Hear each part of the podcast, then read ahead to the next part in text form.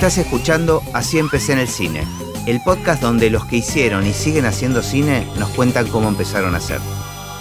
Hoy nos visita Nicolás Abruj. Bueno, siempre empiezo con la misma pregunta, Sí. que es si tenés noción en qué momento registraste el cine. El primer recuerdo que te viene relacionado con el cine. No, de la música lo tengo más claro. Eh, bastante, claro, tengo momentos muy identificados de chiquito con la música. ¿Por pero qué? con la- no sé, mi viejo escuchaba mucha música y, y también me acuerdo de mi primer cassette, me acuerdo, y de películas, no, me acuerdo algo que, pero está relacionado más con, con mi primo, que es como mi, uno de mis grandes amigos, Ujú. mi gran amigo. Me acuerdo que él había visto tipo Karate Kid 14 veces en el cine y a mí me impresionó. ¿Y, vos ya la habías visto cuando te contó esto? O... Sí, o eso te motivó a Eso, verlo? ponele que yo estaba en sexto grado en aquel Ajá. entonces. Ajá. Calculo, quinto, no sé. ¿Pero solías ir al cine en tu infancia? O sea, era una Sí, salida... Sí, con, mi- con mis viejos, digamos. Claro. Después me acuerdo también las primeras películas, tipo, también me acuerdo de haber ido, pero fíjate, no tienen que ver con las películas en sí. No, no. Tiene que ver con lo que pasaba alrededor. Me acuerdo que tenía una amiga que era muy alta, estamos en séptimo grado. Fuimos al cine que hoy es eh, la librería del Ateneo Ajá. y eh, la película era prohibida para menores de 13 y, a mí no me dejaron pasar a mi amiga así. Claro, esa edad aparte que las diferencias de tamaño pueden ser más que notorias. Sí. No te acordás ni qué película era. No, no sé si no era algunos del Padrino, pero quizás estoy tirando cualquiera. Pero porque me acuerdo que en ese cine estaba el, El, el Padrino. de Santa Fe. El de Santa Fe. Acuerdo perfecto de eso, pero ya no sé si se me mezclan dos recuerdos.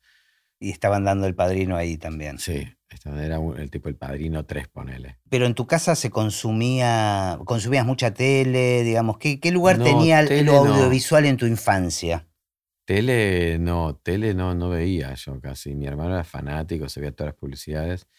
Yo no, yo más te diría que en la secundaria me empecé a copar. eh, pues porque me decís infancia y la secundaria para mí no es infancia. No, no, no, Pero claro. para mí, o sea, lo tengo muy asociado, sí, ahí a la secundaria, al VHS, a tirarme, me acuerdo que eh, tenía otro primo mío, también gran amigo, que nos dejaban solos poner los sábados a la tarde o los domingos a la tarde.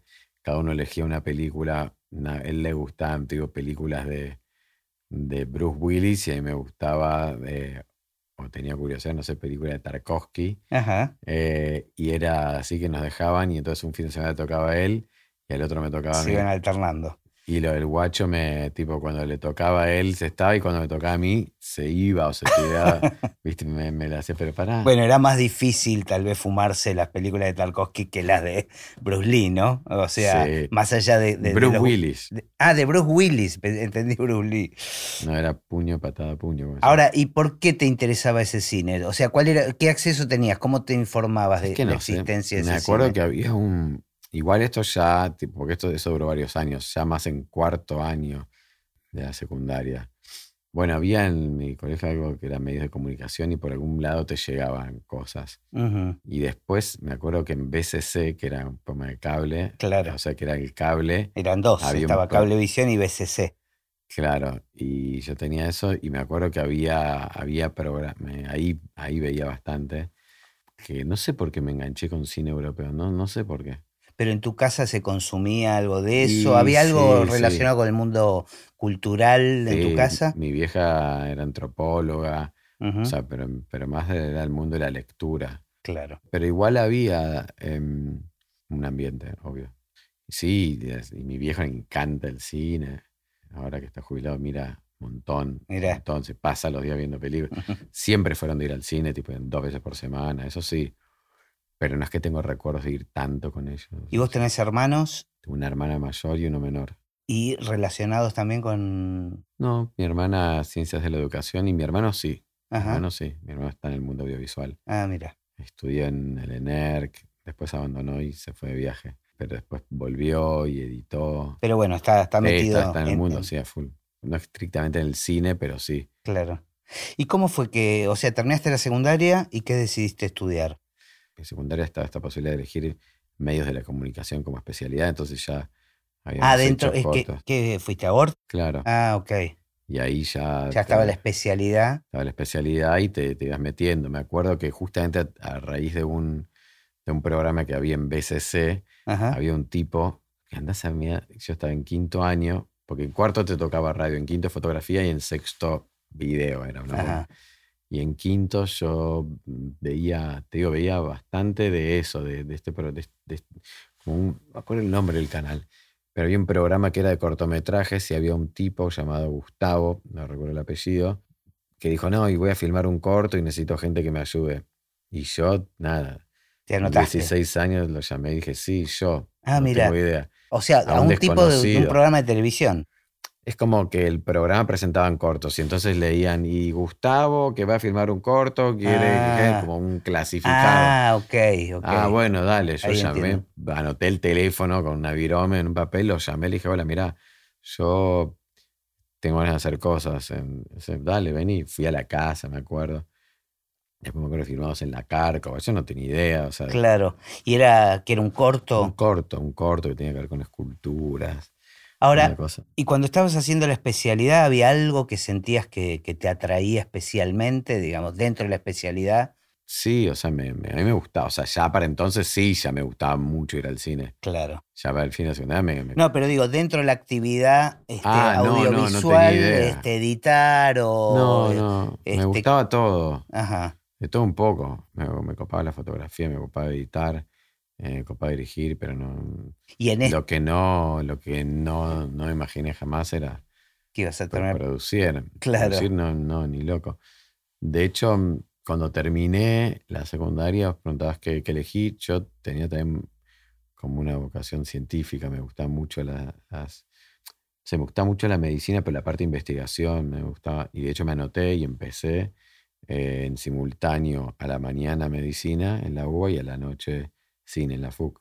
Ah, mira, Y ahí intensidad total. Me fue mucho mejor en medicina, tipo en el CBC de medicina, tipo promedio 9.50, que en la FUC, que no me, me- no me iba bien. Pero por algún motivo de esos también, que no tienen que ver con la especialidad en sí, claro. quizá porque me peleé con mi novia que seguía medicina y no sé qué. eh, ¿Y ahí tipo, yo largaste? me largué medicina y que con cine para segundo año. Mirá las vueltas de la vida. Igual yo creo que la ciencia del arte está mucho más cerca de lo que a primera vista aparece, ¿no? Como parecen dos cosas muy disociadas y yo creo que y cada vez interactúan y dialogan más, ¿viste? De alguna manera. Y aparte cada vez es más claro que la ciencia no es algo exacto, entonces no, bueno, por supuesto. eh, por mucha supuesto. creatividad, claramente, sí. Y hay elementos de la ciencia que se pueden aplicar con mucha creatividad al arte, ¿no? De alguna manera. También, Bueno, la tecnología, ¿no? También. claro. Yo igual abandoné todo eso. Abandonas. Es Y, como una... ¿Y nunca te interesó más el tema de la medicina? Porque estoy Sí, con- justo con un dolor acá que Sí, justo de eso no sé, pero tampoco sé arreglar si se te rompe la antena de la tele, ¿eh? cosa que me ha sucedido en algún vecindario. No, sí, en un momento volví, de hecho, porque me inscribí para estudiar química, fíjate, en Italia me aceptaron justo y también me noté en bioquímica acá y empecé a estudiar. después acá de lo de, de largar medicina. Muchas, pues me fui de viaje, no sé qué, terminé la carrera, todo. Me fui como un año y pico, volví, estuve así vagabundeando por ahí. Volví y dije, "Ta, no", ahí todavía estaba reentusiasmado y tenía como el cerebro más ágil para la, para la ciencia, digamos. Ajá, Y recuperé el tiempo, pero así promocioné de nuevo, pero me anoté en bioquímica, mirá, me anoté en bioquímica. Y me empezó a salir mucho laburo de editor también al mismo tiempo. de editor de, de cine, digamos. De, Claro, de no, de publicidad, Oh, de publicidad primero. Y de hecho, porque yo, vamos, en la Universidad del Cine estudié dirección y fotografía. Eh, Claro, eso, eso te iba a preguntar, ¿cuál, cuál había sido la, la No. especialidad? Porque en, en la época que vos entraste a la FUC, ¿ya había especialidades? sí. Ah. Bueno, cuando entré, no sé, pero cuando en algún momento tuve que elegir especialidad Claro. y elegí dirección, solo que después, como que también de vuelta, no sé si la fotografía está más ligada, pero era medio lo que me copaba también bastante. Era como algo más técnico, Claro, no, claro. no científico, pero técnico y me gustaba. Y después entonces, en, tipo, un poco más hice, hice fotografía. Lo que pasa es, tengo información tuya personal, ¿no? De alguna manera, entonces se me mezclan los tiempos para entender un poco, porque vos hiciste un viaje Posterior. ¿Posterior a la carrera fue? Sí, claro. Ah, ok. Yo relacionado con tu película, la que dirigiste. Sí. O sea, eso fue después. Eh, ese viaje te referís sucedió después de, ter- tipo, unos años después de terminar la carrera. Ok. Bueno, entonces te especializaste en fotografía. En fotografía, de hecho hice foto de algunos cortos, Ajá. también hice dirección. En el medio también me fui de viaje, justamente descubrí que tenía un tío, primo de mis viejos, de mi viejo, pero igual que viviendo en Nueva York, que tenía algo que ver con Ajá. el mundo audiovisual. Bueno, eso fue antes, eso fue cuando justamente estaba eh, siguiendo los pasos a la que era mi novia que, o sea, que tengo. Pero bueno, estaba en Estudiante de medicina. Claro. Y, y en segundo año fue, claro, que me fui a. Claro, mi tío estaba en Nueva York. Yo llegué ahí, me llegué desde el aeropuerto. ¿Ibas con la esperanza de enganchar algo por ahí? o- No, iba con la. No, ahí había ido ella y yo la seguía. Ah, ok. De hecho, no quería ir a Nueva York, me daba miedo. Era como que, no sé, no, no me gustaba la idea. Viste, no era el Nueva York de ahora. No, era no, ahí claro. como tipo Nueva York. Era 96, 7, ponele. Ajá. Y llegué y, y lo llamé desde el aeropuerto, ya, o sea, ya, ya habiendo llegado a Nueva York. Me dice, venite para acá. Menos mal, porque obviamente yo no te. Genio, ¿no? Y a partir de ahí fue un divino, una persona increíble. ¿Y él qué hacía ya? ¿Qué- ¿Cuál era su actividad relacionada con.? Él con editaba. Editaba. Entonces, por eso yo me aprendí a editar en- como de los primeros que aprendí a editar en no lineal, Mira. que recién empezaba en no lineal. Ajá. Entonces eh, ahí volví de, de- de pasar unos meses, después me recolgué en lo de él, me, no sé qué, me contactó con una gente. Al año siguiente volví a laburar a Nueva York, conseguí laburo en una peli. Y ahí. ¿Ya habías terminado la carrera? No, o? no, estaba en la- medio de la carrera, Ah. pero me fui unos meses, era como que obvio, tipo, conseguí laburo una peli en Nueva York, sí, anda, o sea, ¿qué voy a hacer? Claro. Eh, a través de él, después mi tío no tuvo nada que ver con la peli esa al final. Pero ya Pero enganchaste. me había, yo me quedé enganchado. Primero me puse en el departamento de producción. Hablaban, viste, en una película non-union, una película así, ¿Era eh, ficción? una ficción, presupuesto bajo. Terminé haciendo de todo, manejando una camioneta por el Harlem. eh, viste que, claro, la- o sea, era cualquiera. De pronto en producción se hace, hablaban en una slang que yo hablaba inglés, pero uff, de pronto por el handy era medio difícil de comprar. Me, me hice amigo de los Select y me pasé un poco al departamento de fotografía. Anduve pa- Ah, fue como una, una pasantía general eh, de una. y no Y- te dio para quedarte. Me la repensé, pero no sé, no me dio. Y eso mi tío me alojaba, viví- pero no, no sé por qué no me quedé. Pero tenías por delante la carrera también. Claro, sí, supongo que hay un ancla emocional acá también que hacía difícil. Pero ganas no me faltaron, pero tampoco es que me moría ganas de estar ahí, no sé. Y ahí también seguías de alguna manera sin definir qué era lo que más te gustaba dentro de... Yo todavía hoy sigo sin saberlo. Está muy bien, está muy bien esa respuesta, me gusta. No, No sé si está bien, probablemente no, pero. no, bueno, está muy bien este, por la honestidad. Ah, digamos. sí, sí. Eh, no, y entonces volví y como aprendí a editar y me copaba, aparte, no sé, yo había tocado la batería, no sabía algo del ritmo que me copaba. Ajá. la cosa medio musical de, de editar y labu- volví al toque, enganchamos la, enganché laburo editando. Está buenísimo lo que laburé eso. porque realmente la música es, es algo que transcurre en el tiempo y la edición también es lo mismo, ¿no? Son divisiones de tiempo, en definitiva. Total. Este, el ritmo es eso, es como uno divide el tiempo con pequeños separadores. De Eh, una. Es nunca un- lo había relacionado tanto, ¿eh? me, me, me gustó la imagen cuando, cuando lo dijiste, como está buenísima. Sí, y aparte tiene como, y tiene otros, como también la música, tiene como otros ritmos internos, ¿no? Del ritmo Claro. del plano. Sí, me recopaba editar, me encantaba. Y ahí en ese entonces, yo desde empecé a laburar eh, cuando tenía 13 años pasando música y nunca había dejado. Tengo que en algún momento más y en otros menos. Como DJ. Ponele. Y ahí fue el primer momento que en donde dejé, cuando enganché a laburar grosso así en edición, se nos están medio mezclando los tiempos, No importa. no importa. Eh. Pero bueno, te quiero decir que lo primero que empecé a laburar fue en edición. Pero laburaste grosso, decís en edición. Bueno, grosso para... Ah, bueno, le dedicaste mucho tiempo. Sí, digamos. sí, sí, sí. ¿Y claro. dónde laburás? ¿Acá? Sí, acá. ¿Y eh, que eras un editor freelance? Sí, sí, laburé haciendo, por ejemplo, unos programas de tele, en Flex se llamaba la productora, Mira. Mariano Mucci, había mucha gente por ahí. Y así seguí varios años. Terminaste la carrera. Terminé la carrera, mm, ya no seguí más con esa novia también. Y después, poner que al tiempo sí me pegué ese viaje que, del que hablábamos antes. Claro. Y cuando volví de ese viaje, Pero ahí ese viaje ya lo estabas planteando vos como una idea de dirigir una película. no, no. Yo me fui un poco, primero como que yo viajaba un montón, ¿no? o sea, nunca pensé que me, iba a quedar mucho tiempo en ningún lugar fijo. Otra cosa que empecé a hacer en ese momento también em, es que, bueno, justamente por un primo mío que sí laburaba en cine y todo, que me enganchaba también a laburar en producción en una productora.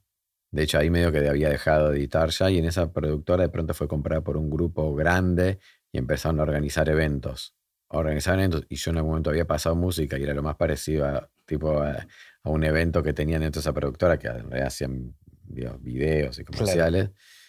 Como que me pusieron también a producir también eventos. Igual viste que la palabra, eh, o sea, producir, productor, es muy amplia, ¿no? Como que pertenece a tantos universos distintos que a veces hay que aclarar un poco. Yo me pasa un poco con casi todos los, los productores que entrevisto acá. En algún momento necesito que definan un poco qué es ser productor, ¿no? Porque puede ser un montón de cosas distintas. Claro, de una. Bueno, entonces, por haber sido un DJ, estabas en condiciones de producir, Ponele. digamos. No, estaba, ya venía, en la productora estaba produciendo un poco, pero por ser, por haber sido DJ, estaba en condiciones de acercar, de, de- De producir eventos. claro, exacto. Ponele, en mi lectura. No, pues ¿Y, qué- y en qué ahí. consistía? No, y en, de pronto nos tocó hacer la fiesta de los 100 años de River. Ah, mirá. O sea, mega, fie- o sea, mega. Yo Ah. tenía 23, ponele. ¿Y vos qué, cuál era tu función, digamos? ¿Una cuestión más relacionado con presupuestar, con Sí, no, organizar. organizarlo? organizar todo el evento. Había no la parte creativa, la, la, la hacía Sergio Neuspiller, después estaba Guillermo Perego, que era el capo de, bueno, el socio de, de Sergio. Yo no hacía nada comercial, nada de eso, pero de ahí para, era como una especie de jefe de producción del evento. Y después así me fuimos derivando y con un flaco que, que, que seguro lo conocés, Nico Silbert, eh, que también cayó ahí, eh, terminaron llamándonos y organizamos la primer mega rave, así que vinieron 14 DJs de afuera, qué sé yo, por afuera de esta gente. Mirá. Y así como no, tipo, fue mega, mega. También le fue mega mal y el suizo terminó debiéndole guita a un montón de gente y ese viaje del cual hablamos fue para ir a cobrarle al suizo. Ah, mirá, para cobrar lo tuyo. No, lo mío y de otra gente. Ah, Porque ah, él, él tenía que pagar, porque yo siempre digo a todos les aclaramos, che, mirá, no es que yo soy el responsable, Claro. pero a su vez el, el hubo único que, ir a, contacto. hubo que perseguirlo, ir a cobrarle allá. Sí, aparte, viste esas cosas que no sabes que es de verdad que es mentira. El tipo decía, no, pero ya soy, allá soy el número uno. Bueno, entonces pagá, no sé. Claro. Eh, pero, no me, pero no me esperaba que me fuera tan mal. No sé. Ahora, y a todo esto el cine eh, lo tenías abandonado porque me imagino que es- este tipo de eventos te debía absorber un tiempo y una Sí, sí. energía. Sí, estuvo, claro, estuvo un poquito alejado. ¿Y De- cómo, cómo lo retomás? No, me, me fui ahí. Igual es un lapso de tres años poner todo esto. Después me fui de viaje, ahí me agarraron las ganas de hacer la, el documental. Yo Claro. siempre me encantó el documental. Sí, sí, sí. eh, a, a mí me parece espectacular además el, el documental tuyo. Ah, Pero siempre te gustó como género, Sí, digamos. sí, sí. Mi, Ujú. mi tipo, el profesor de la facultad con el que más onda, no sé, más tipo cercano, más comprensión, más empatía, más. Eh, sí. Te marcó. Entendimiento no teníamos. No, y más, y- pero también así en el sentido humano, viste que era medio como. No de igual a igual, en el sentido que era mucho más experiente, mucho más capo que yo. Pero sí de que oía tipo. Conexión era Roberto Barandaya que, que nos mostraba documentales y eso. Mira, cómo marcan, ¿no? Como un profesor puede anularte la atracción hacia, hacia algo o al revés, ¿no? O, o estimularte un montón. En re, sí, sí, tengo de los otros también. Sí, sí, bueno, todos tenemos, de sin duda. Que, de los que te taparon otras cosas, obvio. Y ahí un poco volví con, y en el viaje ese se volvió a despertar el chip de las ganas de hacer algo más, pero y aparte en esa cosa que hacer solo, digamos, algo que era ir con mi cámara. Claro, es- esto para, para los que no conocen tu película, para contar brevemente, la, la- la idea fue que ibas a ver un primo que ah, te cruzaste con él. Claro, yo me había ido, bueno, con Remy estaba en Europa vagando un poco, esperando para que el suizo me pagara. Y me dijo, volvé en un mes, ponele. Me fui, no sé qué. Y digo, bueno, voy a visitar a mi primo de sorpresa. O sea, tenías que hacer tiempo en Europa. Tenía que hacer tiempo, me- sí. y entonces me fui en barco, en barcos, porque no llegaba uno solo, desde Italia hasta Israel a visitar a mi primo. Y cuando llegué, Tu primo de no sorpresa, claro, mi primo no estaba. se había venido a visitarte de sorpresa a Argentina. Así que me quedé esperándolo y ahí nació y empecé a viajar por, por todos lados. Terminé en Gaza y dije, uff, acá hay que hacer algo. Año 2000. ¿Y vos ya tenías una cámara? No, no, de hecho, justamente sí, ahí como que viví con gente, me quedé a dormir en la catop sin cámara. Ah, Y dije, no, está. ahí pescaste que había una historia para contar. Sí, o me pasaban cosas muy fuertes a mí. Dije, quiero venir, porque no puede ser todo lo que. Yo en ese momento me quería ajeno al conflicto. Decía, mirá, el tipo los israelíes hablan de los palestinos sin cruzar ni uno de verdad. Y los palestinos lo mismo con los israelíes. Dije, yo tengo que ser el nexo, tengo que ir y- mostrar. Y no puedo haber tanto desconocimiento estando tan cerca. Claro. Pero después, claro, no, cada vez empezaron a no poder cruzar de verdad. Y bueno, en el medio yo me fui entonces a Italia. Volví a Italia porque había pegado muchos amigos italianos. Y siempre me quedé en casa de gente, ¿no? Cuando estaba ahí. Y ahí me compré una cámara. Yo tenía algunos ahorros. Mi viejo me ayudó un poquito. Pero bueno, de mis años de, de hecho, de la época, sobre todo de esos de los eventos que hacía y todo Ajá. compré una camarita, llegué al aeropuerto de, de Ben Gurión y arranqué la película. Y una película que terminaste muchísimos años después, además. Muchos años después. Que en un momento que decidiste abandonarla o dec- No, peor, ni siquiera decidí abandonarla. Todo el tiempo la mimaba, volvía y laburaba, como editaba encima. Ajá. Este tío de afuera vino para acá, trajo equipos. Yo laburaba editando, pero después me iba y me, me- me quedaba con los equipos de él, tipo editando a la noche. Claro. Cualquiera, no, no, la edité millones de veces esa película. Ah, todos esos años no es que estaba dormida, no es que de, No. de repente. Yo tenía la fantasía que en un momento te reencontraste con ese material y dijiste, dijiste, bueno, vamos a terminar Mm, esta película. O sea, en algún momento sí la abandoné, pero hubo varios años en donde, varios años en donde edité, Ah, mirá. varios años que de edición tuvo. Después la abandoné totalmente. y Ajá. después volví. ¿Y cómo aparece la asociación con Diego? Yo nunca había, nunca había sentido atracción por los deportes eh, en mi juventud. Me desorientaste. Está bien, bueno, che, pero espérame que ahí, te, te- ahí llego. Y a los veintipico años descubro que me copa el fútbol, jugar al fútbol. Ajá. También gross. Dije, uh, me encantó. Y quisiste Me- ser profesional. Mm, Igual vos sabés que mi opinión es que tu carrera era la de locutor. Con la voz que tenés, tu carrera era de locutor. Pero bueno. Y quizá por eso la, la de nuevo. Claro. Y quizá tengo pero por ahí, a ver si ahí me en- encuentro mi vibración. Bueno, entonces. Pero no nunca pude. Sabía que el examen para la carrera de locutor tenías que hablar un montón de cualquier cosa y yo no sé hacer eso. Está muy bien. Entonces me recopé con el fútbol, poner los veintipocos años, y ahí, en uno de esos fútbol en donde fui conectándome con gente, dicen, eh, tipo, no, o sea, empezamos a jugar un con fútbol, Diego. Fútbol Pero cinco. totalmente, claro, amateur. O sea, sí, obvio, sí. tipo en las canchitas de Juan B. Justo. Claro. Donde, eh, donde hoy es el sanatorio este, o al lado. Ajá. Eh, y ahí nos conocimos. En realidad nos habíamos visto en algún Bafisi, porque yo fui Ángel en un Bafisi, creo que él también. Claro, él también. A mí me tocó ser de unos coreanos y de unos japoneses. Ajá. Entonces, como que eran orientales, andaban cerca y también nos, nos tocó o sea, andar cerca por ahí. Eh, nos habíamos conocido ahí, pero en el fútbol pegamos onda. En paralelo, o sea, unos, unos meses atrás, eh, retrocedo. eh, yo estaba editando en materia gris, en lugar de unos amigos, y cae un pibe con, dice, tengo este personaje, que yo un documental, Oscar, un taxista que en el baúl de su auto llevaba pegamentos, recortes de afiches, y con un sentido de libertad y una creatividad y un don fantásticos, paraba en los semáforos tuc, tuc, y intervenía en los afiches de la vía pública y les cambiaba todo el sentido. O sea, era un artista callejero. Un artista callejero Mira. que manejaba un tag, un genio, genio, genio, genio, pero genio tipo, ge- o sea, no, no, che, qué genio. Ajá. Un, iluminado, realmente, realmente. Con un arte efímero y, una, y outsider, Y sí, sí, además, no rentable. no rentable, teniendo que laburar así a full, eh, no sé qué. Ya tenía tres pibes, ese tipo. Oscar, capo, que después obviamente terminó viviendo en casa un tiempo.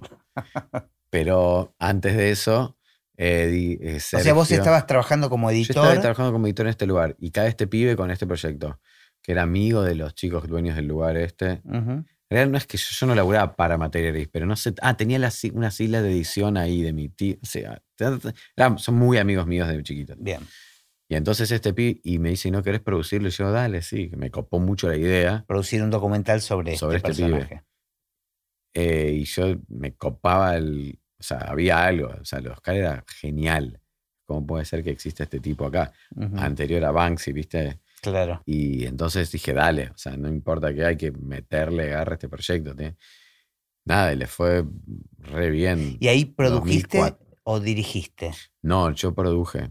Y había un Edité director. también, sí, Sergio Morkin. Ajá. Sí, sí, sí. Que nos acompañamos con muchos desencuentros a lo largo de varios años, hasta que en 2004 se terminó.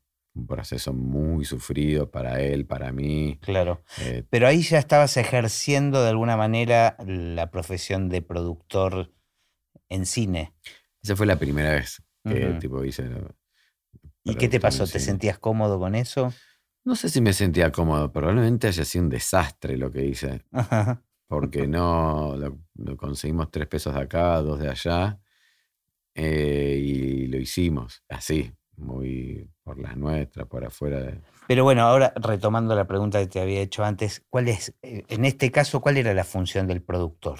Yo no sabía, pero básicamente había que organizar las jornadas de filmación y después fui dando cuenta que había que también darle una continuidad tipo, y, y- y un cierre al proyecto. Ahí es donde entramos en colisión con Sergio. Ahí es donde te enteraste de la relación que existe entre productor y director, digamos. Claro. Y encima, bueno, nada, él eh, estaba muy. Era muy grande lo que estaba haciendo para él y, y lo afectó mucho. Se ve que mi modo, no sé, algo que lo exasperó también. Y Ah, terminaron mal. también. Él terminó muy mal. No terminó mal, mentira, tipo fue un momento mal. ¿no? Claro, ahora sí, no sí, es que sí. está mal ahora. Sí, sí. pero sí fue, de hecho en un momento hasta no, o sea, no podía terminar la película, no podía, no podía, entonces no sé, en un momento dije, bueno, va, agarro y llamamos a otra editora, amiga. Pero ¿cuál era el problema, básicamente? En el final era que él no podía terminar la película. Ajá, soltarla, digamos. Sí, sí. Tampoco teníamos un, un deadline, porque Claro. era todo, no sé, puchitos que hemos conseguido de gente que nos prestaba o Claro. nos regalaba plata. Porque el personaje es increíble. es ¿Y se terminó finalmente esa Y película? finalmente, en ese momento, ya obviamente con bronca decíamos a pesar de. él, Claro. pero es mentira, obviamente él tuvo todo el tiempo, solo que al final, nos, me acuerdo, nos junté a Gustavo, Lasquiera, Andy, Janino, Sebastián Schindel, y de un poco terminamos los cuatro ahí. Después vino Sergio, obviamente que terminó él también, la pe- pero en ese momento la sensación era que él no la podía, no la podía terminar. Y después se estrenó esa peli. Se estrenó, estuvo un montón de meses en el Malo, viajó por muchos festivales por todo el mundo. Esto en 2004 fue. Y ahí, claro, empecé a viajar por, por la película, Empezaste a acompañarla a vos. acompañar la película también, claro. ¿no? Sergio y yo, básicamente, los que Ujú. llegamos adelante. Pero claro, sí me di cuenta de lo que era productor, que en el Malva decía Oscar una película de Sergio Morgan, el productor tipo no, no aparecía, que había Claro. estado poniendo el hombro todo el tiempo. Más bien. Igual no, no, no tenía tema de, en ese momento al menos de tipo querer estar, no, no, no, no. Pero bueno, ya pero entendí cómo era el vínculo, cómo es el fetiche que se arma. También Lita, estante que nos había dado una mano, nos había casi regalado plata para el proyecto de alguna manera. Y Diego estaba con su primer peli y estábamos jugando al fútbol y nos, nos juntamos a charlar acerca de eso, qué sé yo, y en una fiesta me dijo, che, ¿por qué no, mm, ¿por qué no hacemos una producción? Dale, sí. Y ahí Y a todo esto habías dejado de editar. No, no del todo. Ajá. No, no, no, yo seguí editando, más o menos, no todo el tiempo. Claro. Sí, no estaba en ese lugar eh, que te conté antes. O sea, lo que pasó con Diego fue la idea formal de abrir una productora. Claro. Esa fue la propuesta. Sí, como yo había producido Oscar y, y él, y él había dirigido esa peli, y nos encontramos también charlando acerca de los mismos temas y en ámbitos. Sí, ahí. ¿Y cómo arrancaron con la productora? ¿Qué, ¿Qué, significaba? Bueno, pongamos una productora, ok, dale. Mañana nos juntamos. Dale, y nos miramos las caras un rato y decimos, nos repetimos en la cara, tenemos una productora. No significaba más que una idea de tener un, un espacio y un y una dedicación en pos de generar películas, que es lo que queríamos hacer. Yo no tenía muy claro si quería solo producir o qué. Todavía no lo tengo claro, obviamente. Él sí, tenía claro qué es lo que quería. Diego tenía claro que quería hacer. Estamos hablando de Diego Lerman, ¿no? Porque tal vez lo mencionamos así. Este, y nada, él quería ser director. Sí, él ya había dirigido tan de repente. Y bueno, justo estaba armando mientras tanto, empezamos a aplicar. Yo sí, yo ahí estaba laburando, había, estaba editando no creo si amando a Maradona o que sea rock, o sea, ya editando películas. Pero También tuvo un momento en donde edité mucha publicidad antes. Pero sí, por fuera de la productora, digamos. Claro, que era como que la productora teníamos, yo vivía en un PH en el Abasto, en donde teníamos una especie, un tipo, la parte de abajo era la productora. La mentira, un cuarto que era la productora, pero no importa, era mi casa. Y editaba un poco ahí, a veces me llevaba a la isla a otro lugar, pero el lugar estaba para que funcionara como tal. Y él tenía este proyecto, este guion que venía laburando. Intentamos darle un poco de, nada, aplicaciones, entramos en alguna cosa, pero finalmente en el momento en el que se dieron las condiciones para producirla, nosotros todavía no teníamos, estábamos muy verdes, todavía no, no, teníamos una, ni una razón social, ni sabíamos lo que era eso. Así que esa, después, la, después se la produjo B de Cine pero ya teníamos la productora, hicimos en el medio La Guerra de los Gimnasios, que también... Que era un corto. Un, sí, medio corto, sí, un corto largo, un largo o un medio corto. Pero bueno, también conseguimos dinero, una ayuda de Suiza. Eh ¿Y ahí tu función era un poco eso? Digamos, buscar fondos. Claro, un poco eso, sí. Por ejemplo, yo no, no, no, no trabajé en esos de jefe de producción y eso no, no, no lo sabía hacer. Bueno, un poco porque lo había hecho para los eventos. Claro. Pero en cine nunca lo había hecho, nunca había producido publicidad, ni cine, ni nada de eso, no laburé en esos departamentos. Pero bueno, hubo algo que, evidentemente funcionó con Diego en esa dupla, este, donde los roles se establecieron claramente, digamos. Claro, yo creo que me gusta mucho viajar, entonces me iba por ahí viajando y tratando también de, de en una época había, bueno, todavía los hay, fondos internacionales, qué sé yo, y ahí un poco se, dio eso. Y además las pelis de Diego viajaban, entonces era una oportunidad para acompañar y, enganchar con el anzuelo también para proyectos nuevos. Y el primer proyecto que, que más, digo, la guerra de los gimnasios estuvo buenísimo y fue importante para nosotros porque fue fundacional, aún sin tener una razón social, fue, ah, bueno, podemos hacer algo bastante grande con, no sé, autos quemándose, con Natalia Oreiro, Mirta Bunelli, Marco Ferrante, filmado en, Super 16. Y además eso les permitió viajar que a festivales. Este, claro. y ahí empezaste a conectar con fondos internacionales y esas cosas. Claro, y coproductores. Claro. Un poquito me había tocado con Oscar para entender cómo era, pero, pero era, bueno, obviamente más el mundo documental, que está más separado en aquel entonces que ahora. Claro. Pero después, obviamente, cuando estaba, estuvo el proyecto de ciencias morales, La mirada invisible, ahí es cuando ya concretamente tuvimos nuestro primer proyecto para... Para un largometraje. Para un largometraje que tuvimos, incluso participamos en foros, en dos lugares que ahí sí nos permitieron más conocer en la práctica, no solo en, digamos, conocer gente, sino también darle o encauzarlo en, en una relación de coproducción. ¿Y cuál sentís que fue o que es tu rol ahora como productor, concretamente? Tu parte más importante. Ok.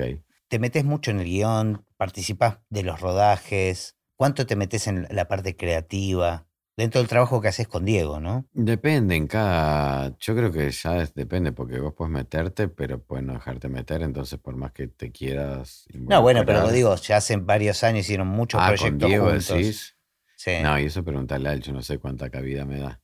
no, bueno, ¿cuánta cabida le das vos a él en la producción también? Porque Diego es productor también, de alguna manera. Sí, y bueno, es que es una relación de, mucha confianza. Claro. Digo, en ese sentido, y creo que, no sé, hablamos y nos reformulamos nuestros lugares dentro de la productora y, y nuestra visión de la productora en un contexto que, que- que no depende de nosotros, ¿no? claro, Por sí, supuesto, sí, que es siempre cambiante, situándonos- digamos. Claro. Pero, pero más allá de eso hay roles definidos, ¿no? Entonces. sí, sí, so- hay tareas definidas eh, que vamos, de nuevo, cada tantos años nos vamos como, como decimos, bueno, a ver, de acá a, no sé, dos años, vamos con este esquema, dale, sigue igual, no sigue igual, dale. Y así cada tanto, no todos los días, o sea, al No, no, no, contrario, tipo, hacemos como planes de dos, tres años Está buenísimo. y nos planteamos un poco cómo, cómo seguir y vemos si cambiamos algo, ¿no? Base un poco a lo que las ganas, a lo que necesitamos y sobre todo también al contexto y las posibilidades que, que nos tocan. Sí, yo digo, creo que, porque me hiciste varias preguntas, depende mucho, no sé, hay gente que, que le copa eh, lo que tengo para decir, cuando puedo decir, otras veces no, no me meto mucho, otras veces me meto más. Claro, pero Pero, estás hablando en casos de trabajar con otros directores, porque ustedes Ah, claro, sí. mucho. Nosotros, Pero- sí, En la dinámica con Diego y con los proyectos donde Diego dirige, sí. digo, ¿cuál es tu rol específicamente y dónde no te metes, por ejemplo? Porque digo, además tenés una formación y te gusta, has dirigido de alguna Mm. manera. Entonces me imagino que la tentación es, este, es grande siempre, ¿no? Sí, yo lo que pasa es que eh, yo, o sea, me, me hace bastante parte Ujú. y yo doy bastante mi punto de vista, no sé, en cuanto a los materiales que él produce, yo no me pongo a escribir, no escribo con él, Ajá, pero participás, pero sí haces participo, devoluciones de guion, digamos, permanente, claro, eso sí, claro. permanente. Ujú. O sea, no, no doy guion de, de proyecto, tipo, no sé, de la, de la sinopsis, del desarrollo, el tratamiento, todo. Sí, eso lo vivimos de cerca. Sí, es como parte del- de un proceso, porque quizá con la diferencia de que otros proyectos nos vienen ya armados. Acá es como que, no sé, nos vemos Claro. seguido, entonces compartimos esas cosas eh, seguido. También es, viste, como que son procesos en donde a veces termina en algo y a veces no termina en nada y a veces termina en algo diferente. Entonces lo primero que yo leo no tiene nada que ver con lo que quizá él quiso ponerlo y que se, y yo encima tengo ese medio como leo muy raro. No sé, se ve que hay algo que no tengo de, ¿Qué significa Leo muy raro? que no sé, hay cosas que no me doy cuenta, muchas cosas que no me doy cuenta y, y me doy y me parecen otras que son raras, como que no sé, tengo una lectura extraña de las cosas. Pero quizá alguna evolución, pero como singular, como que no entendiendo quizá dónde va. Claro, bueno, pues eso puede ser interesante. Claro, eh, sí, yo creo que, que en algún punto sí, pero se da eh, bastante eso. Pero sobre todo porque al principio los proyectos van tomando forma de a, de a poco, ¿viste? Y, y sí, nada, por suerte en eso lo- toca verlo de cerca, todo ese proceso. Y también pensar, che, ¿y qué tipo de...? O sea, pero digo, como no sé, charlamos de cosas. Pero más allá de la interacción, ¿cuál, yo estoy tratando de entender bien cuál es tu función más importante en un proyecto juntos, ¿no? No, bueno, en todo ese proceso vamos tratando también de ver si algo así es posible o no.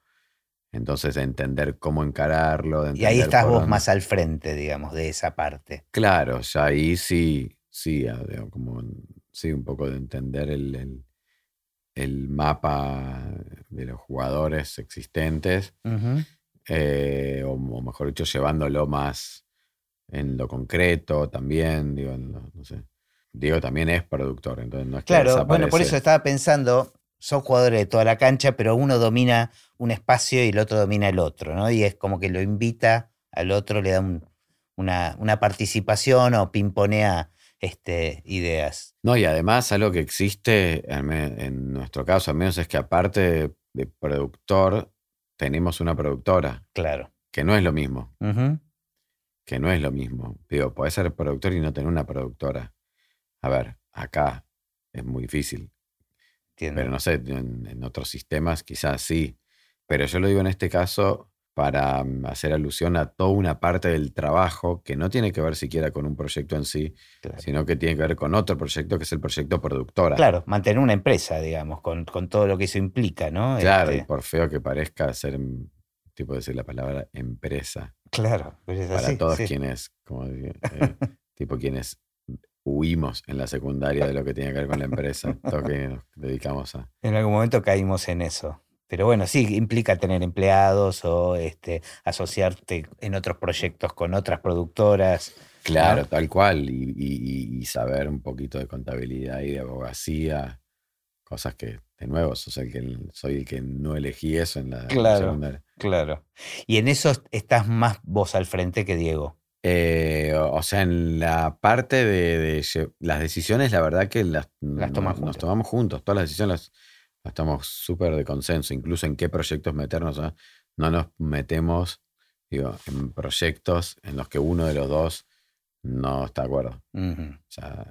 y así lo mismo con las decisiones macros de la productora. Sí, yo llevo más el adelante, quizá la productora en sí. Pues es una sensación. Sí, sí, la, administración, digamos. Claro, sí, y cosas que sí, y después, no sé, ver también cómo como planeamos, no sé, pero bueno, qué sé yo, vamos bien, de nuevo, estamos modificando, por ejemplo, hace mucho que digo que decía, bueno, pero generemos un área de desarrollo, qué sé yo, bueno, hace un tiempo le dimos forma y generamos un área de desarrollo de proyectos con su presupuesto independiente, qué sé yo, bueno, él maneja más, yo manejo todos los otros proyectos. Claro. ¿Y qué sentís que aprendiste después de tantos años? ¿Qué es algo que te haya sorprendido? ¿Un aprendizaje nuevo o, una definición? ¿O decís, nunca me imaginé que ser productor era esto? No sé. Que sea tan poco valorado. Ajá.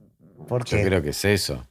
Pero por uno mismo. Yo, porque en definitiva yo siento que no, no, no sé si aprendí algo. O mejor dicho, he aprendido cosas que no me doy cuenta que porque es como parte del oficio.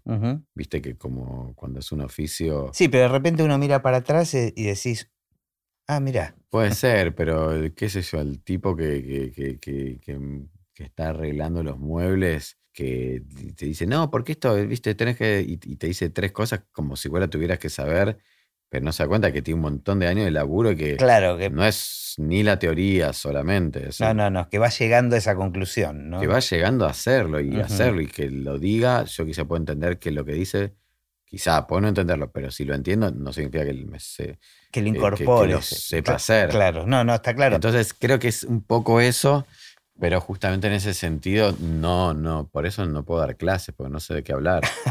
creo que va variando mucho, aparte, de ahora obviamente en donde cada vez hay una tendencia a que seamos eh, tipo un servicio de producción. Eh, bueno, eso tiene que ver. de las tendencias. sí, eso, eso tiene que ver más que ver, me parece que es, temporal y tiene que ver con el tipo de cambio, ¿no? Como que eso varía. No, no, pero lo digo también por cómo se, a veces se puede producir para, para, plataformas. Digo, más como en el esquema.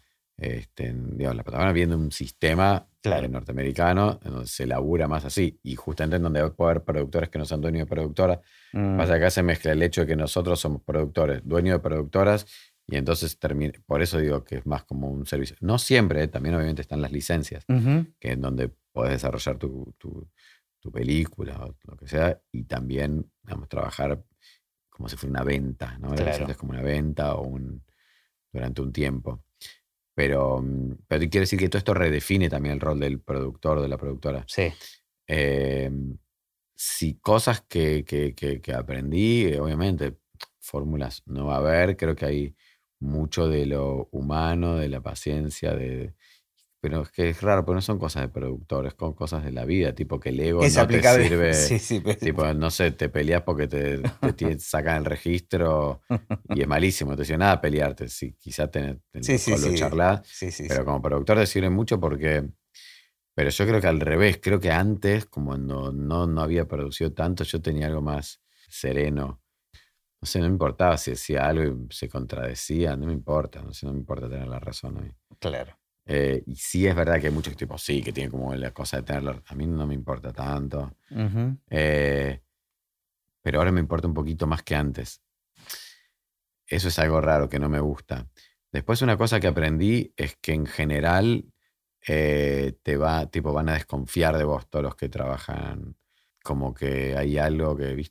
Pero creo que eso también es muy argentino. En un punto está bueno, que es desconfiar del empresario. Porque, y cuando hablas de desconfiar, ¿quiénes son los que van a desconfiar de vos? Eh, la gente tipo que trabaja, no, no los, quizás las personas más cercanas, Claro. pero los que, la, la gente que, que contratás para trabajar. Ajá.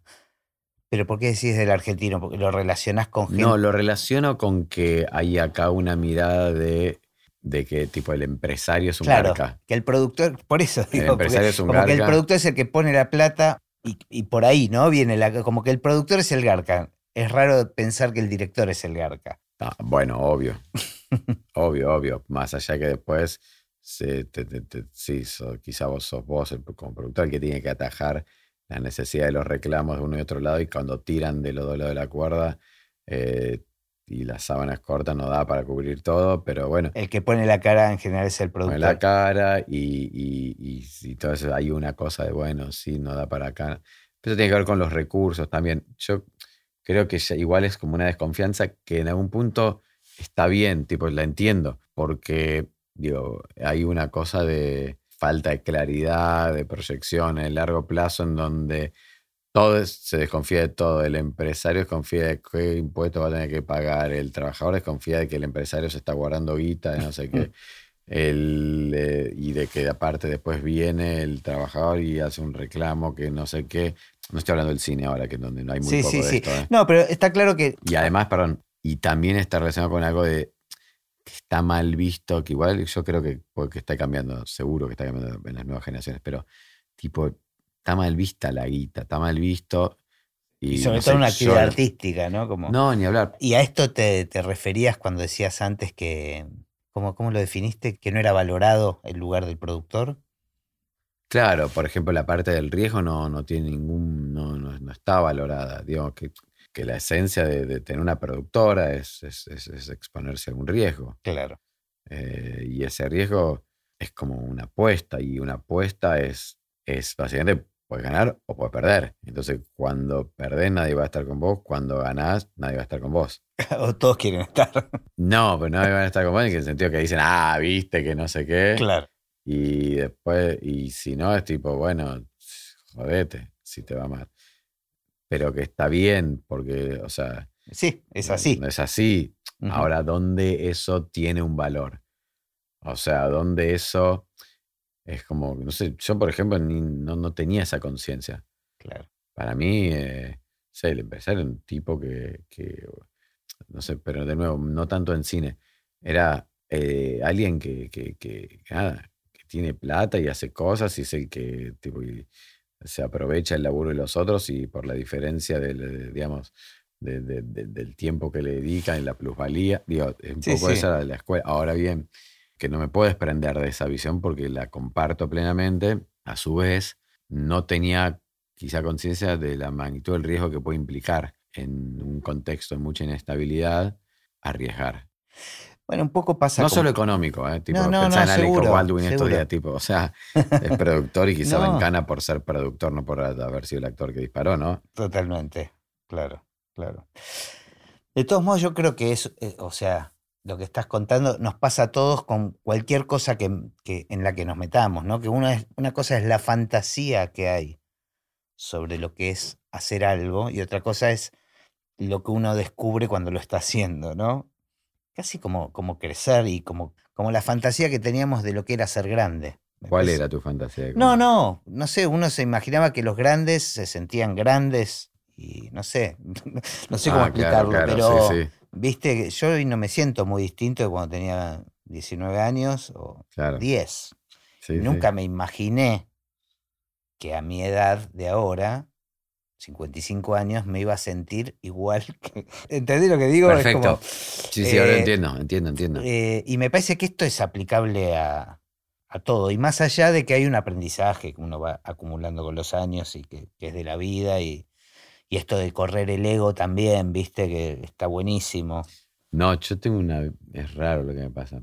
Pero me pasa como que al revés. Creo que yo no, no es que nací así, pero he sido así. No tenía.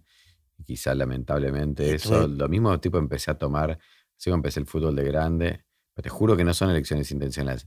Empecé a tomar café hace cuatro años. O sea, lo que tú, tipo, como tenés que. Es como al revés me pasa. Qué personaje, increíble. o sea, en cualquier momento empezás a vivir la adolescencia, decís. Quizá me toca, ojalá. ojalá que sí. No, no sé, porque no, no se da con todo. Pero no sé. Eh, mate, café, de, consumir cosas que al revés que uno tipo de esta dice, bueno, bueno pero tal, vez, tal vez eso tiene que, que ver con, con ir soltando prejuicios que uno tenía, ¿no? Puede ser con el fútbol, lo pienso, con... Este sí, no, el fútbol no, yo era un niño que muy sensible, entonces por eso no me gustaba. Claro, bueno, por eso, ¿viste? Y tal vez se armaban prejuicios sobre lo que eran los que jugaban al fútbol, los dueños de la pelota. Y... Sí. Bueno, hago una pregunta mm, común también a, todos los invitados para cerrar, que, que es ¿cómo ves el futuro del cine? ¿O qué pensás del futuro del cine?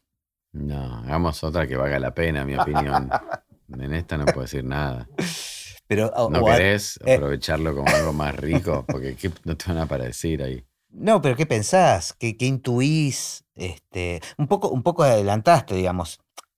Evidentemente hay algo que está en constante cambio, pero bueno, ahora está la aparición de las plataformas. Sí, yo creo que, a ver, por un lado sí, obviamente, o sea, pero respecto al consumo, respecto a la producción. A lo que quieras.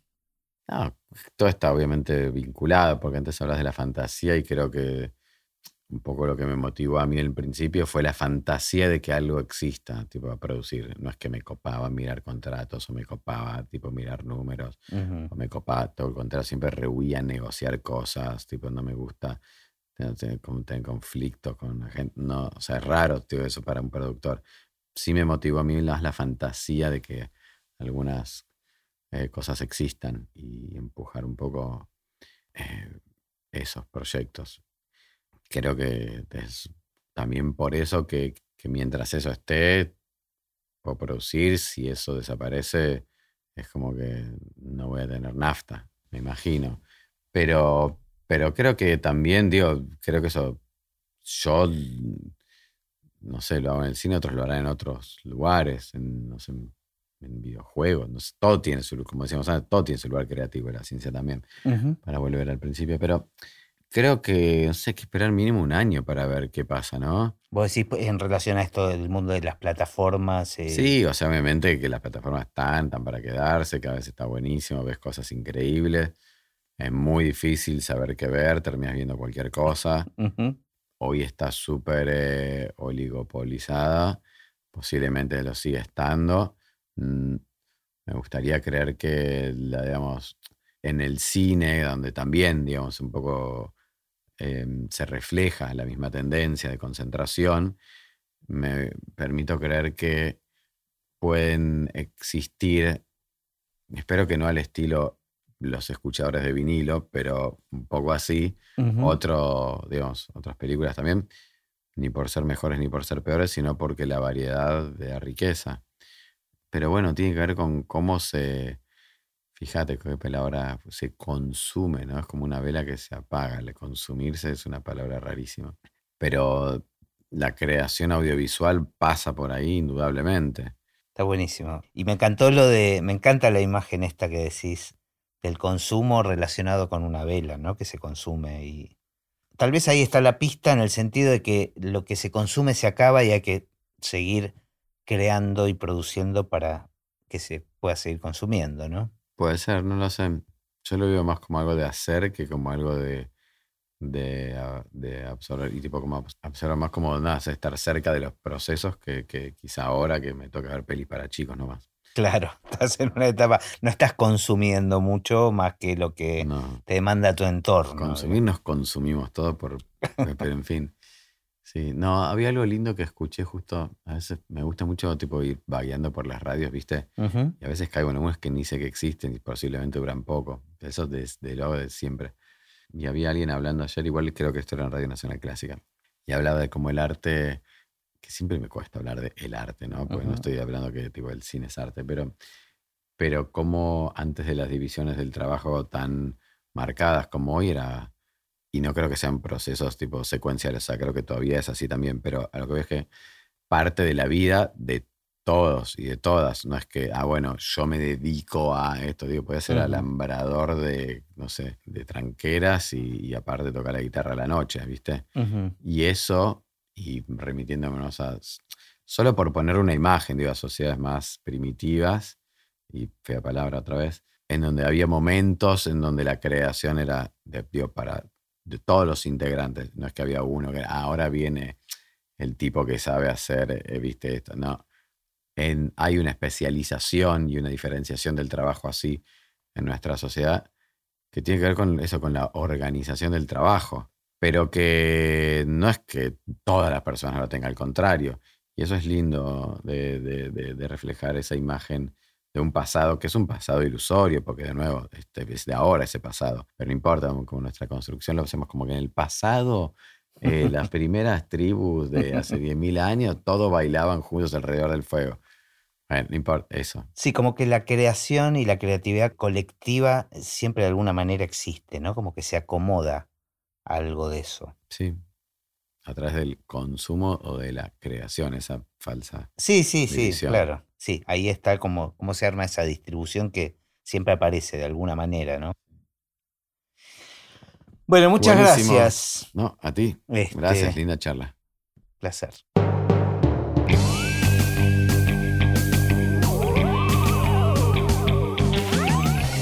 Y así terminó esta conversación de Así empecé en el cine. Mi nombre es Gustavo Pomeranek y espero que la hayan disfrutado al menos un poco de todo lo que disfruté yo. Recuerden que se pueden suscribir para escuchar todos los episodios que vamos subiendo en asíempecénelcine.com. También nos pueden buscar en Apple Podcast, en Spotify o en cualquier otra aplicación de podcast. Los espero en el próximo. Chao.